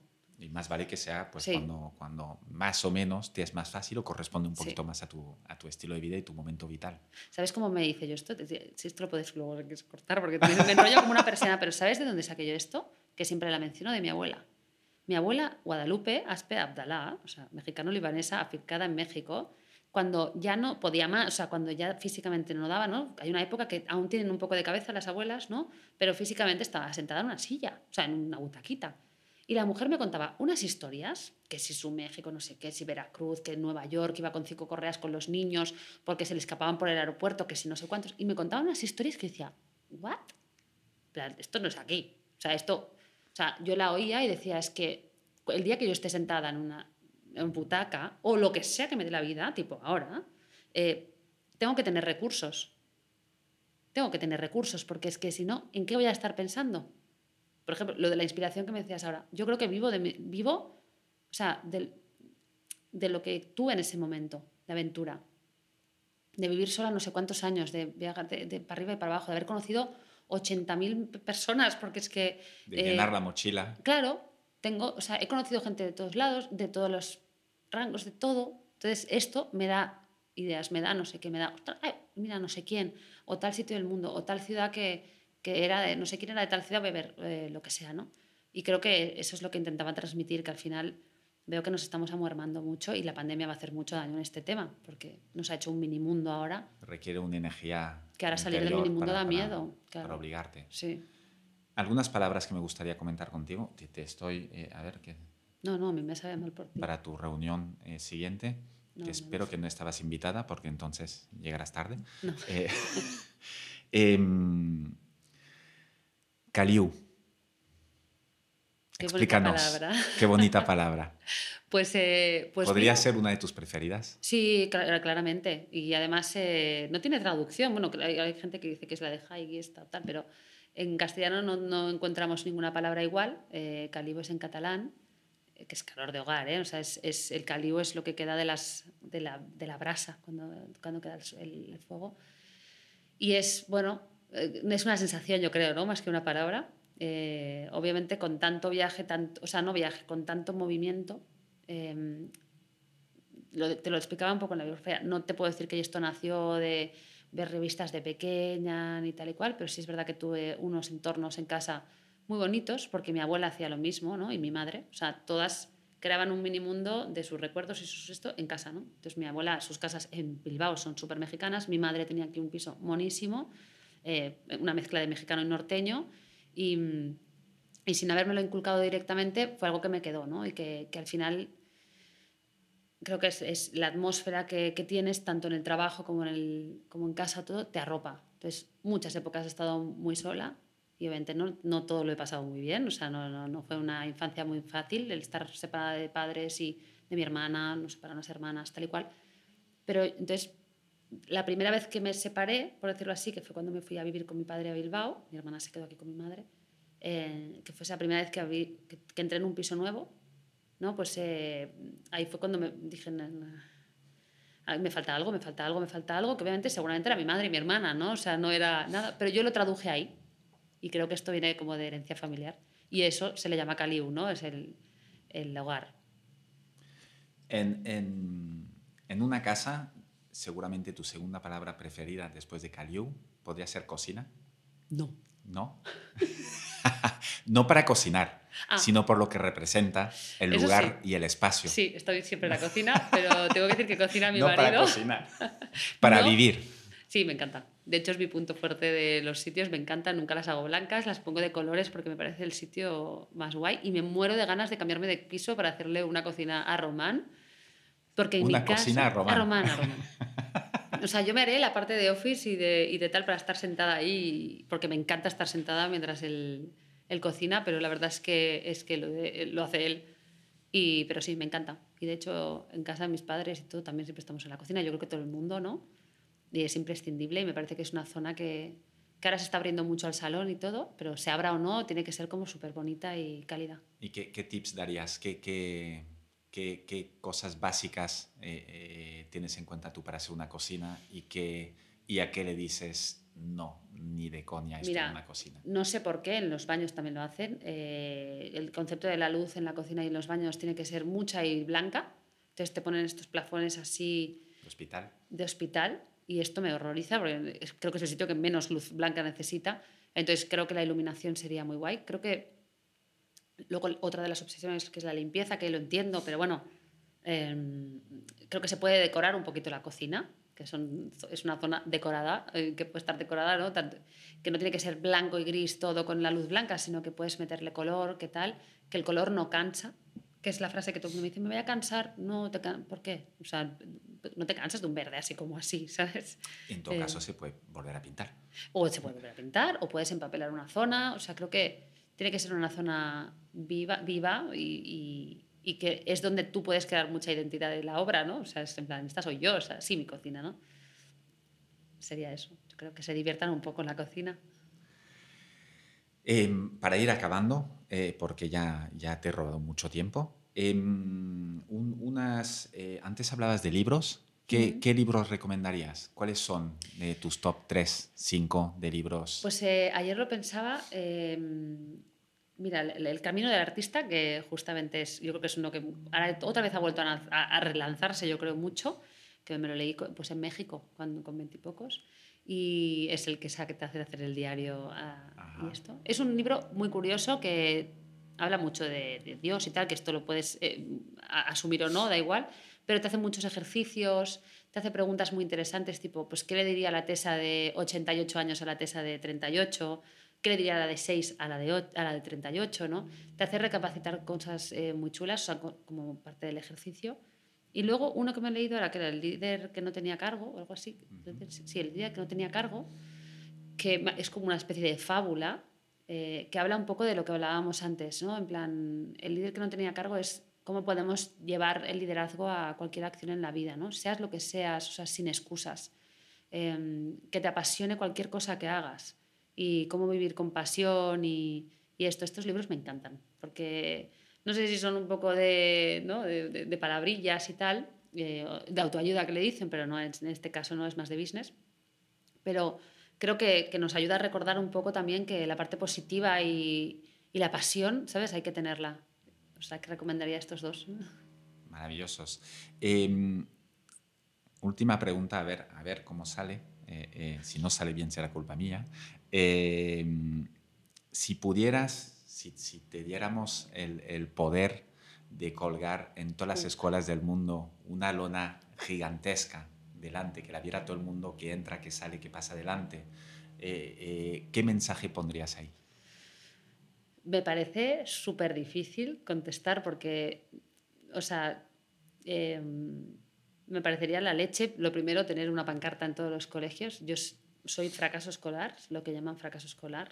Soy el, lo pasé fatal. Fui a siete coles, cinco de ellos en cinco años, tripití. O sea que no, o sea, vamos. Tripití. Tripití. Mira, no conocía esta palabra, me sí, gusta. Es que muy poca gente ha tripitido. La gente repite, ¿sabes? Yo tripito, o sea, tres cursos repetidos. Y eso me creó un impacto terrible en mi vida hasta hace nada. O sea, creo que hasta hoy lo sigo teniendo, ¿no? O sea, las inseguridades, el no hacer un Excel, o sea, muchas decisiones que he tomado en mi vida parten de ahí, de esa inseguridad de que soy tonta, porque el, el, había profesores que literalmente me han llegado a decir cosas fuertes a la cara. Ninguno de ellos me ha preguntado si estoy bien porque se han separado mis padres. Si, oye, mm, he visto que te has cambiado de ciudad, ¿qué tal? Bienvenida, ¿qué te, mm, ¿cómo, ¿sabes cuál es la situación? O se te da mal esto, pero igual pero hay igual otra cosa que se otro... te está dando muy bien. Sí, o sea, la verdad es que no lo tuve. Tuve profesores más buenos o más malos, o sea, en el sentido de más buenos que llamaban más la atención. Claramente repetía por aburrimiento y porque me cambiaban mucho. De, o sea, me tuve que cambiar muchísimo de cole y esto, era durísimo esto. Eh, tienes que hacer amigos, no estás pendiente de la de historia de Franco, o sea, estás pendiente de cómo eh, de caerle bien al, la, al lado tuyo, como no sé qué, dónde está ubicado cada cosa en el... Eh, o sea, te tienes que rehacer cada septiembre durante cinco años, desde los 14 a los 19, ¿no? O sea, eh, entonces, ¿qué pondría? Yo pondría algo para gente como yo, ¿no? Y es eh, que no decaiga, que no desistan, que el colegio no, no determina quién eres, que, que, ánimo, que es un trámite que hay que pasar, que, que todo luego cambia y que es, es posible que cambie. Entonces, eh, no sé, pondría un mensaje de ánimo a esos alumnos que lo puedan estar pasando mal, que por desgracia son muchos. Y, y, luego pondría uno para los profesores. Y les diría que con todo mi cariño, que entiendo que es muy duro también, porque entiendo que debe ser muy frustrante también, o sea, es un bucle en el que no es ni el alumno ni el, ni el profesor el que tiene que salir, sino a nivel social y, y toda la parte esta, pero sí que les diría que cuidado porque tienen la vida de un niño en las manos y el impacto que le pueden crear es espectacular le pueden crear una frustración que no se la van a quitar de encima fácilmente. Yo he tenido muchísimas herramientas porque desde los 14 años levanté la mano y dije yo me voy al psicólogo, sí o sí, y sigo yendo y eh, toda la vida he tenido terapias alternativas, no alternativas y de todos los colores. Y aún así, aún así, tengo merma de la inseguridad que me crearon esos años. Entonces, alguien que luego no tenga estas herramientas, okay. y en mi casa siempre me decían, vales un montón, o sea, siempre estaba apoyada por mis padres, no hagas caso, eres muy creativa, yo no sabía lo que era ni creativa, eres muy creativa, no es esto. Aún así he arrastrado todo esto. Entonces, una pancarta bien grande para una responsabilidad de los profesores y que busquen la pasión de, de tirar adelante toda esa gente y, y, que puedan conectar con lo que realmente les hizo estudiar magisterio, que imagino que había una razón correcta ¿no? detrás de todo eso. Eh, esas serían mis pancartas. Genial.